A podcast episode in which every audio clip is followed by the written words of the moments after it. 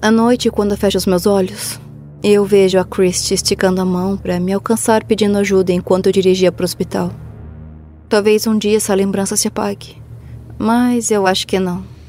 Se eu tivesse sido atingida como eles foram, estaríamos todos mortos. Eu acho que quem teve sorte foram os meus filhos. Até onde um ser humano pode chegar para conseguir seus objetivos? É comum pensarmos que uma mãe, por exemplo, pode ir até o fim do mundo para proteger os seus filhos.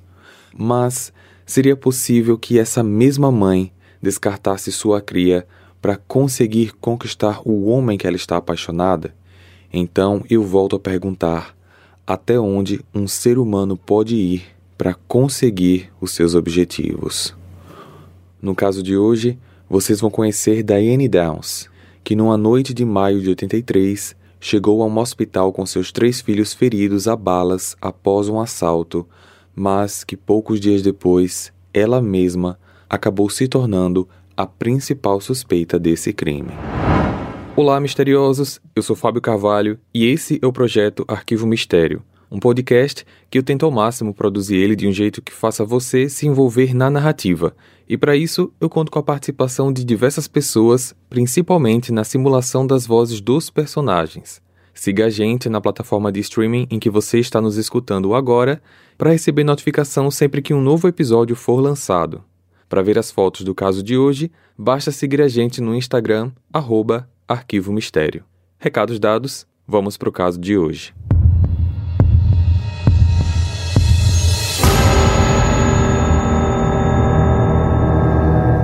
Elizabeth Diane Downs nasceu em 7 de agosto de 55 em Phoenix, capital do estado do Arizona, Estados Unidos. Seus pais eram Wesley e Willa Danny Frederickson, que deram a ela e aos seus outros três irmãos uma criação muito rígida e conservadora. A família constantemente precisava se mudar por causa do trabalho do pai, e por conta disso, durante a infância, ela e seus irmãos não conseguiram manter um vínculo de amigos, só que quando Elizabeth tinha cerca de 11 anos, Wesley conseguiu um emprego num posto de correios da cidade de Phoenix e a família pôde finalmente fixar residência naquele local. Elizabeth passou a estudar numa escola chamada Moon Valley High School, onde lá ela começou a se comportar como um adolescente rebelde, contestando a educação extremamente rigorosa que recebia dos pais. Ela queria se tornar uma garota popular e bem aceita pelos outros alunos e tentava de diversas maneiras chamar a atenção e conquistar o afeto que acreditava não receber da própria família. Aos 14 anos, ela passou a adotar o nome do meio como seu nome principal. Elizabeth Diane agora era somente Diane. Cortou o cabelo bem curto, pintou de louro platinado e começou a se vestir com roupas mais ousadas. Algumas pessoas a descreviam como namoradeira, porque ela estava sempre interessada em vários garotos ao mesmo tempo. Toda essa mudança de estilo e comportamento era uma afronta direta às rígidas regras estabelecidas pelos seus pais. Então, agora, as relações familiares estavam se tornando cada vez mais difíceis. Aos 16, Diane começou a namorar um rapaz chamado Steve Downs, que estudava na mesma escola e morava próximo à casa da família. Quando os pais dela souberam do namoro, eles não aprovaram a relação e a proibiram de ficar com ele. Só que Diane não obedeceu às ordens e continuou namorando Steve em segredo. Quando concluíram os estudos do ensino médio, as vidas de Diane e Steve tomaram rumos diferentes. Ele entrou para a Marinha Americana e Diane foi para Oregon, na Califórnia, onde passou a frequentar a Escola Bíblica Batista da Costa do Pacífico. Mesmo estando distantes, eles prometeram continuar um namoro à distância. No entanto, Diane não cumpriu sua promessa e começou a sair com vários rapazes na Califórnia. Além disso, o seu comportamento como aluna da escola bíblica era rebelde. Ela constantemente desobedecia as regras e, depois de criar vários problemas, foi expulsa por comportamento promíscuo apenas um ano após o seu ingresso na instituição. Diane, agora com 17 anos, teve que voltar para a casa dos pais, no Arizona. Pouco tempo depois, Steve também regressou para Arizona e os dois puderam então ficar juntos de fato, pois eles passaram a morar juntos. E no dia 13 de novembro de 73, aos 18 anos, Diane e Steve se casaram em segredo. Porém, essa união estava longe de ser a romântica história de amor de dois namorados de escola apaixonados que se casariam e viveriam felizes para sempre. Desde o início, a relação deles era bastante conturbada. Eles brigavam muito e por motivos variados, como problemas financeiros e principalmente pelas suspeitas de infidelidade por parte da Diane. Em 1974, nasceu a primeira filha do casal, Christy Ann. Apesar de sua alegada vontade de ser mãe, Diane surpreendeu a todos quando, apenas seis meses depois do nascimento da filha, ela saiu de casa e ingressou na Marinha, deixando Steve com a responsabilidade total de cuidar da bebê. Só que essa aventura não durou muito tempo, porque após apenas três semanas de treinamento, ela foi dispensada e voltou para casa. Na época, ela afirmou ter voltado por conta própria por saudade da filha, mas poucos acreditaram nessa versão. Em 76, Diane e Steve tiveram a segunda filha, Cheryl Lynn. Depois do nascimento dela, Steve decidiu fazer uma vasectomia. Ocorre que, pouco tempo depois do procedimento, Diane ficou grávida novamente. A conclusão óbvia era que Steve não poderia ser o pai do terceiro filho. Após muitas brigas com o marido, onde ela tentava alegar que a vasectomia nem sempre era 100% garantida, Diane acabou admitindo que teve um caso passageiro com um homem e que ele talvez poderia ser o pai do bebê. Ela acabou sofrendo um aborto, nunca ficou claro se esse aborto foi espontâneo ou intencional, mas de qualquer forma, Diane parecia estar sofrendo com a perda do bebê, a quem inclusive já havia dado um nome, Carrie. Steve ficou ao lado dela e a apoiou durante todo o processo. Ele perdoou a traição da esposa e os dois acabaram se reconciliando. Meses depois, Diane e Steve decidiram se mudar para uma cidade de Mesa, no Arizona. Os dois conseguiram empregos no mesmo lugar, uma empresa de construção de casas pré-fabricadas, e em pouco tempo Diane já começava a se interessar pelos novos colegas de trabalho e até mesmo a ter casos amorosos com alguns deles. Antes que possamos prosseguir com os fatos desse caso, é preciso fazer uma observação. De acordo com vários relatos, Diane era descrita como uma mulher manipuladora que usava seu charme e malícia para conseguir tudo o que queria dos homens que a interessavam. Muitos acreditavam que ela usava até mesmo o recurso de engravidar para obter o que quisesse, seja do marido ou dos amantes. Diane nunca foi propriamente uma mãe zelosa, nem demonstrava profundo afeto pelas filhas. Pessoas próximas relataram que Steve era um bom pai, mas essas mesmas pessoas diziam que as meninas não eram bem cuidadas pela mãe. Mesmo sem revelar nenhuma aptidão ao real apreço pela maternidade, Diane parecia não pretender evitar novas gestações desde que elas fossem um meio para atingir os seus objetivos. E não demorou para que ela aparecesse grávida mais uma vez. Em 79, nasceu o terceiro filho, Stephen Daniel, carinhosamente chamado apenas de Danny. Mais uma vez, Diane afirmou que o filho era do Steve. Mesmo diante das óbvias traições, Steve se mantinha casado com Diane por causa das crianças. Ele, inclusive, aceitou Danny como seu filho, mesmo sabendo que eram remotas as possibilidades de que ele fosse o seu filho legítimo. Essa situação não duraria por muito tempo, já que, em 1980, um ano após o nascimento do Danny, Steve decidiu se separar e, com isso, ele saiu de casa. Nos dois anos seguintes, Diane continuou a ter casos com vários homens, solteiros e casados. Com Steve fora de casa e sem poder contar com o apoio de amantes por muito tempo, os problemas financeiros começaram a se agravar. Foi então que ela decidiu fazer algo inusitado para ganhar dinheiro. Ela se inscreveu para ser barriga de aluguel, ou seja, gestar o bebê de uma outra família. As mulheres que pretendem fazer esse papel, além dos exames clínicos, precisam se submeter a uma série de avaliações psicológicas para determinar se elas têm os requisitos emocionais e éticos necessários. Diane foi reprovada duas vezes nos testes psiquiátricos.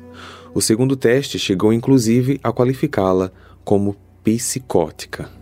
Diane achava graça dessas avaliações, se divertia contando do seu diagnóstico para as outras pessoas e dizia que não ia desistir de ajudar outras mães quando na verdade sua intenção era apenas financeira. E, surpreendentemente, na terceira tentativa, ela foi aprovada. Em 82, Diane deu à luz a uma bebê saudável e, pela barriga de aluguel, ela recebeu a quantia de 10 mil dólares. Naquele meio tempo, Diane começou a sair com um colega de trabalho chamado Robert Knickerbocker, ou, como Diane chamava, Nick. Apesar de estarem juntos há pouco tempo, Diane jurava que Nick era o grande amor da sua vida. Contudo, havia um pequeno grande detalhe. Nick era casado há anos com uma mulher chamada Charlene. Mas, segundo Diane, o Nick estava separado quando eles ficaram juntos pela primeira vez. Diane e Nick desenvolveram um relacionamento sexualmente intenso, porém casual, sem compromisso. Ocorre que, a partir de um certo momento, Diane começou a pressioná-lo para tornar a relação séria. Ela queria que Nick se divorciasse da esposa e fosse morar com ela. No entanto, os planos de Nick eram outros. Apesar do seu casamento instável, ele nunca pretendeu se divorciar da esposa. Além disso, ele sempre deixou muito claro que não gostava de crianças e não pretendia ter filhos, nem com Diane, nem com a própria esposa. Exatamente por esse motivo, ele era vasectomizado. Ao perceber que Diane havia alimentado muitas expectativas quanto ao relacionamento deles, expectativas essas que ele nunca correspondeu, Nick achou melhor terminar tudo antes que algum problema muito sério acontecesse. Diane ficou arrasada com o término do namoro. Ela fez várias tentativas para reatar o relacionamento, mas todas foram em vão. Intimamente, ela culpava os seus filhos por ter perdido o grande amor da sua vida. Ela tentou então uma estratégia ousada. Ela e as crianças se mudaram para uma pequena cidade no estado de Oregon. Ela tinha esperança de que o Nick não aguentaria a distância e acabaria indo atrás dela. Só que essa nunca foi a intenção dele, até porque para ele, quanto mais distante a Diane estivesse, melhor. Em 82, Diane era uma mulher de 27 anos, solteira, com três filhos pequenos e um coração partido. Inegavelmente, sua vida não era fácil. Ela trabalhava agora no posto de correios da pequena cidade de Cottage Grove, um lugar pacato, familiar, com a comunidade próxima e unida, daquele tipo que todos os moradores se conhecem, se apoiam e se sentem seguros. Ela rapidamente passou a ser conhecida por todos devido ao seu trabalho nos Correios, só que não desenvolveu laços de amizades. Mesmo estando a muitos quilômetros de distância, ela continuava obcecada pelo Nick e escrevia cartas para ele. Nick sempre enviava as cartas de volta para Diane, sem sequer tê-las aberto. Diane chegou a visitá-lo no Arizona em 83, só que Nick se manteve irredutível e deixou bem claro, mais uma vez, que não iria reatar qualquer relacionamento com ela. Naquela época, já era bem perceptível para as pessoas que conviviam com Diane que ela se ressentia do fato de ter três filhos, que se sentia sobrecarregada e presa numa vida que para ela era infeliz. Diane não tratava os filhos com zelo ou afeto, ela constantemente delegava os cuidados das crianças a outras pessoas, como avós, ao próprio pai, Steve, babás, e muitas vezes ela deixava os filhos sozinhos em casa, sem nenhum adulto responsável. A filha mais velha, Christy, com apenas seis anos de idade, muitas vezes era quem ficava encarregada de cuidar dos dois irmãos mais novos. Os vizinhos também começaram a reparar que as crianças não eram bem tratadas. Por exemplo, eles relatavam que elas estavam com fome e que às vezes eram vistas do lado de fora da casa sem os agasalhos próprios para o frio. Cheryl, a filha do meio, parecia receber menos cuidados e atenção, e uma certa vez ela confidenciou a uma vizinha dos seus avós que sentia medo da própria mãe. Numa noite de quinta-feira, dia 19 de maio de 83, Diane foi visitar uma amiga e levou seus três filhos com ela. Christy estava com oito anos, Cheryl com sete e Danny com três. Apesar de serem muito pequenos, ela não se importava em deixá-los acordados até mais tarde, e nessa noite em específico, ela ficou na casa da amiga até nove e meia da noite. Na hora de ir embora, Diane acomodou as crianças no carro. Cheryl ficou no banco do carona na frente e Christy e Danny ficaram no banco de trás. Ela deu partida e todos pegaram a estrada. Cerca de uma hora depois, Diane chegava num hospital de Springfield, uma cidade próxima a Cottage Grove. Ela buzinava freneticamente para chamar a atenção. Médicos e enfermeiros foram correndo atendê-la e perguntaram o que havia acontecido. Diane simplesmente respondeu que alguém havia atirado nela e nos filhos. O estado geral de Diane parecia bom, mas dentro do carro a cena era terrível. Três vítimas baleadas e desacordadas. Enquanto elas eram atendidas dentro do hospital, a recepcionista fazia contato com a polícia, um procedimento padrão em casos de ferimentos por armas de fogo. Em poucos minutos, dois detetives chegaram ao hospital e começaram a fazer perguntas a Diane, na tentativa de colher informações que ajudassem a capturar o atirador. Os policiais estavam fazendo uma rápida verificação preliminar no carro em busca de pistas quando Diane comentou: E aí, tá tudo bem com o meu carro? Com o seu carro? É, é que o meu carro é novo, eu acabei de comprar e eu não queria que tivesse buracos de bala ou coisa assim. Você não devia se preocupar com o carro, senhora. Mas é que o cara chegou pedindo as chaves e eu não ia entregar de mão beijada assim, né? Eu acabei de comprar.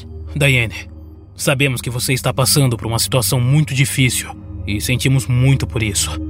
Mas por favor, tente se lembrar de todos os detalhes que puder. Tem um atirador solto por aí e precisamos pegá-lo o mais rápido possível. Nós saímos da casa da minha amiga por volta das 21h30.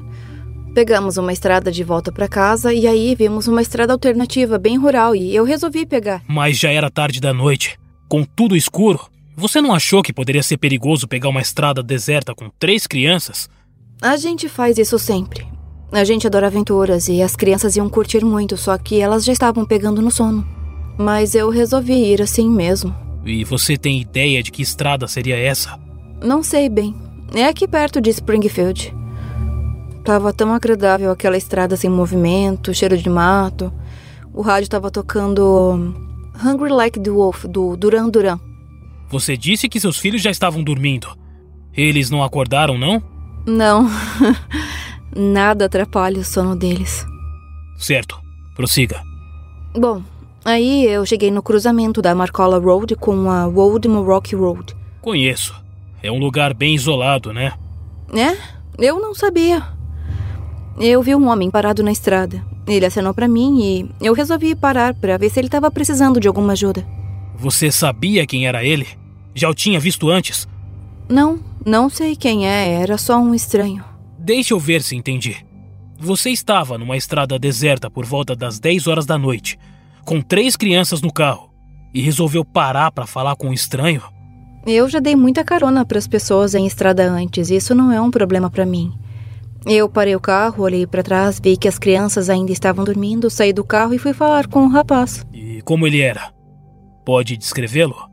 Tava muito escuro, não deu para ver direito.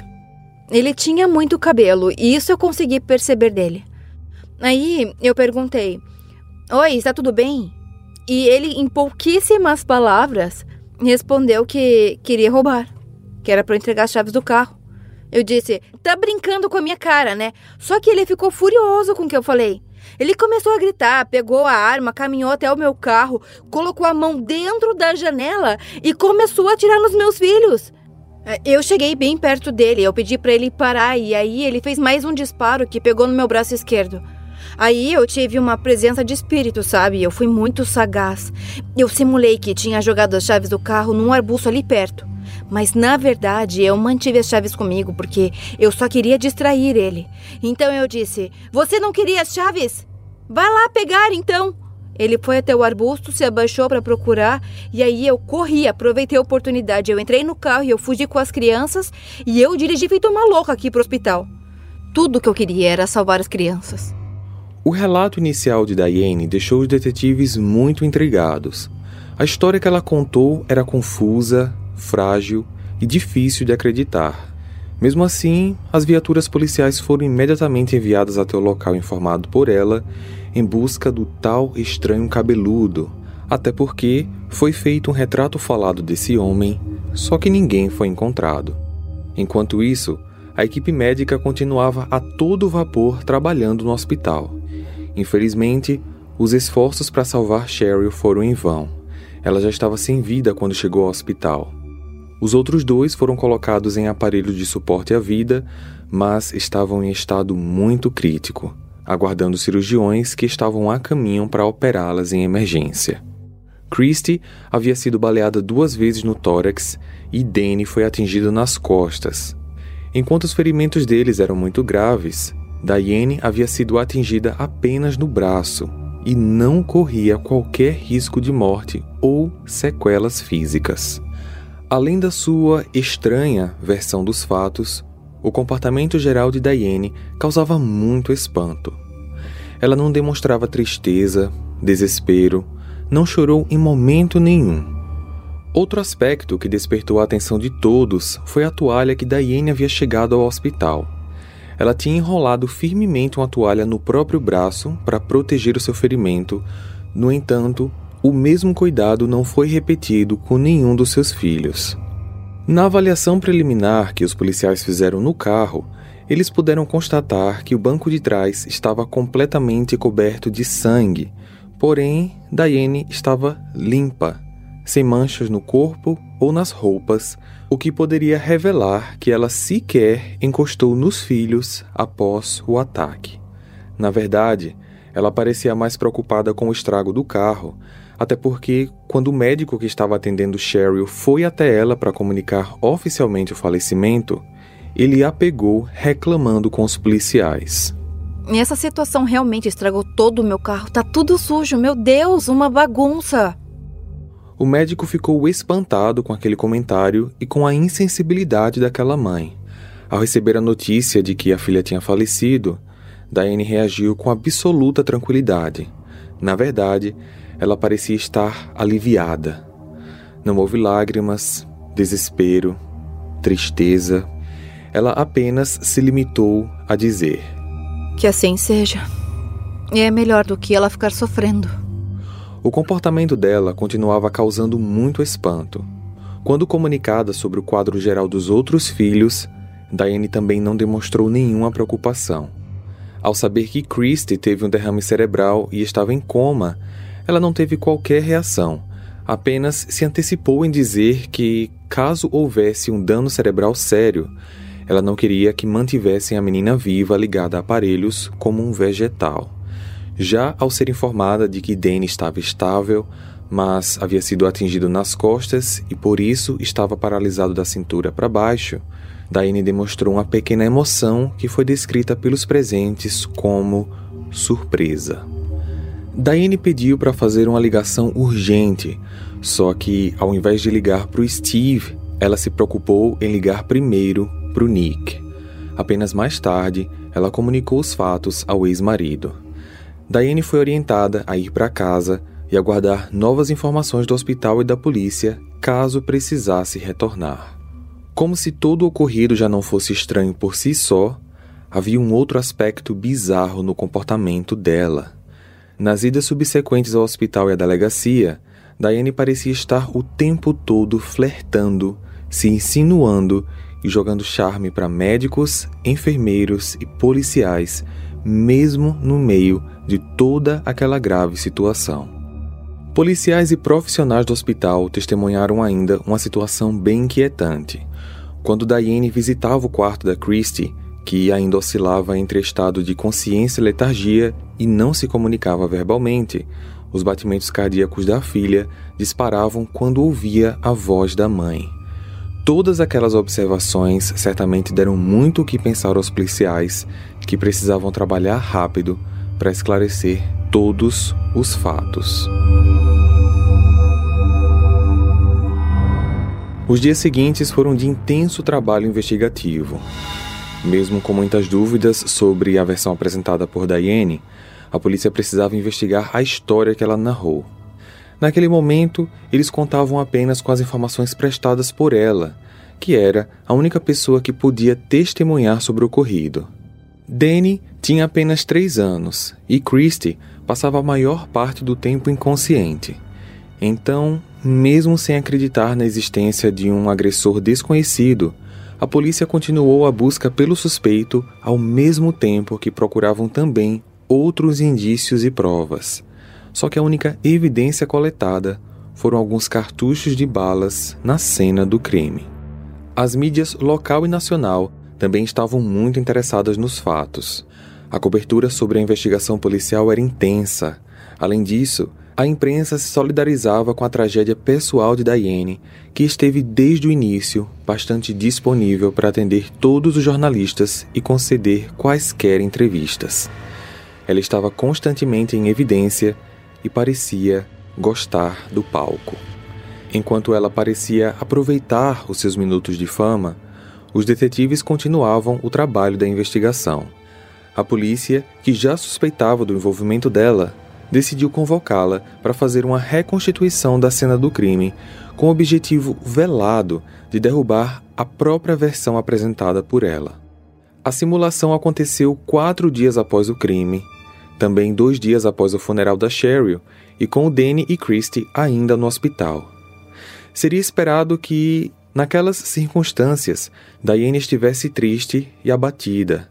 Só que, ao invés de estar abalada por estar revivendo o que supostamente seria o momento mais traumático da vida de uma mãe, ela parecia estar feliz e se divertindo com aquele cenário quase que cinematográfico.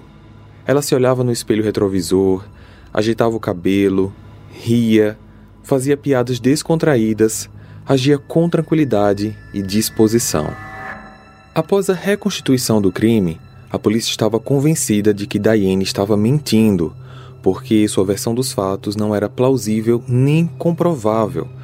Só que, apesar de todos os indícios, ainda não havia evidências de que ela estaria implicada naquele crime. Era necessário prosseguir com a investigação e coletar provas que sustentassem o indiciamento de Diane. O passo seguinte foi conduzir, com o consentimento dela, uma ação de busca e apreensão em seu apartamento. Lá, os policiais encontraram evidências importantes. Em seus diários, Diane escrevia vários poemas e textos de amor para o Nick. Ainda penso em você como o meu único amor meu amante, meu tudo. Você me diz para ir embora e encontrar outra pessoa mais. Você só pode estar de brincadeira. Eu sei que você não quer ter filhos e, e isso me deixa muito triste. Eu te amo, mais do que qualquer outra esposa poderia. Apesar desse amor ter me causado tanto sofrimento, eu mantenho a esperança e sigo acreditando Ninguém pode substituir o lugar do vazio que você deixou na minha cama e no meu coração. Meus filhos não precisam ser um problema. Além dos diários, a polícia apreendeu várias cartas, aquelas que o Nick remeteu de volta para ela sem sequer tê-las aberto. A polícia também encontrou uma evidência bastante robusta que contradizia com a parte importante do depoimento dela. Diane sempre negou possuir qualquer tipo de arma de fogo. No entanto, a polícia encontrou lá uma espingarda e cartuchos de bala calibre 22 compatíveis com os encontrados na cena do crime. Esse material ainda precisava ser encaminhado para a perícia e comparado aos laudos periciais das vítimas, para confirmar se as balas que as atingiram poderiam ter vindo da arma da Diane. Outro achado no apartamento de Diane chamou muita atenção. Havia lá uma estátua de unicórnio com a seguinte gravação na base: Christy, Cheryl e Danny. Amo vocês, mamãe, 13 de maio de 83. Os policiais acreditavam que aquilo não era um presente, mas sim uma espécie de memorial, já que seis dias depois da data cravejada na estátua, os filhos sofreram o ataque.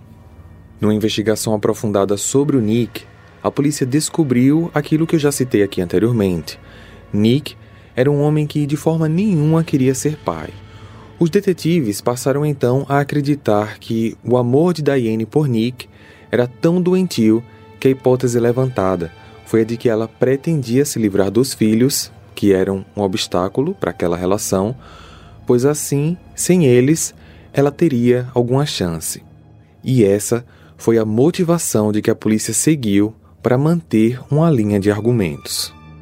O esforço policial estaria agora direcionado a contestar cada aspecto da versão de Diane, e uma importante contradição no depoimento dela pôde ser identificada com a ajuda de uma testemunha. Diane havia dito que, após ter conseguido distrair o agressor, entrou no carro e dirigiu em alta velocidade em direção ao hospital. No entanto, a polícia localizou um homem que, naquela hora, e local exatos do caminho dela ao hospital, conduziu seu carro logo atrás do dela e afirmou que Diane dirigia muito devagar, tão devagar que ele até ficou preso atrás dela, tentando ultrapassar por algum tempo. A teoria dos investigadores é de que Diane dirigia o mais devagar possível, a fim de garantir que seus filhos morressem antes de chegarem ao hospital. Enquanto a polícia conduzia as investigações, Christie e Danny permaneciam em recuperação no hospital e, como medida preventiva, foi decretado que eles ficariam sob a guarda do Estado até o fim do inquérito. Diane continuava vivendo sua vida de celebridade. Ela seguia participando de muitas entrevistas para rádios e TVs e parecia gostar da atenção e espaço que lhe foram dados.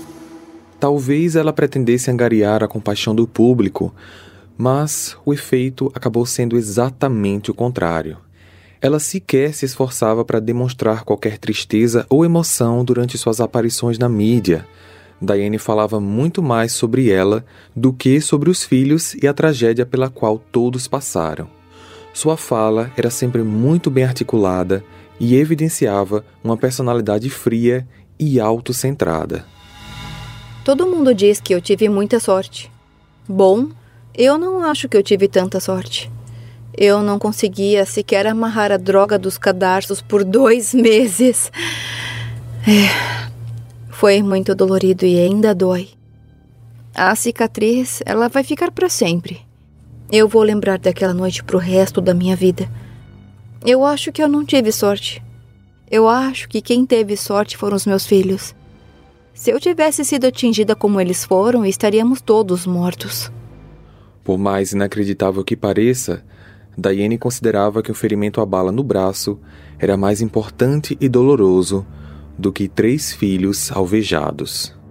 À noite, quando fecho os meus olhos, eu vejo a Christie esticando a mão para me alcançar pedindo ajuda enquanto eu dirigia para o hospital. Talvez um dia essa lembrança se apague, mas eu acho que não. Diane estava cavando a própria cova com aquelas aparições na TV. As pessoas não tinham mais tanta simpatia e compaixão por ela e faziam muitas perguntas que precisavam de respostas. Por que ela estava numa estrada escura e deserta tarde da noite com três filhos no carro? Por que ela se arriscaria a parar para ajudar um estranho qualquer numa situação como aquela? Por que ela sairia do carro para se expor ao perigo?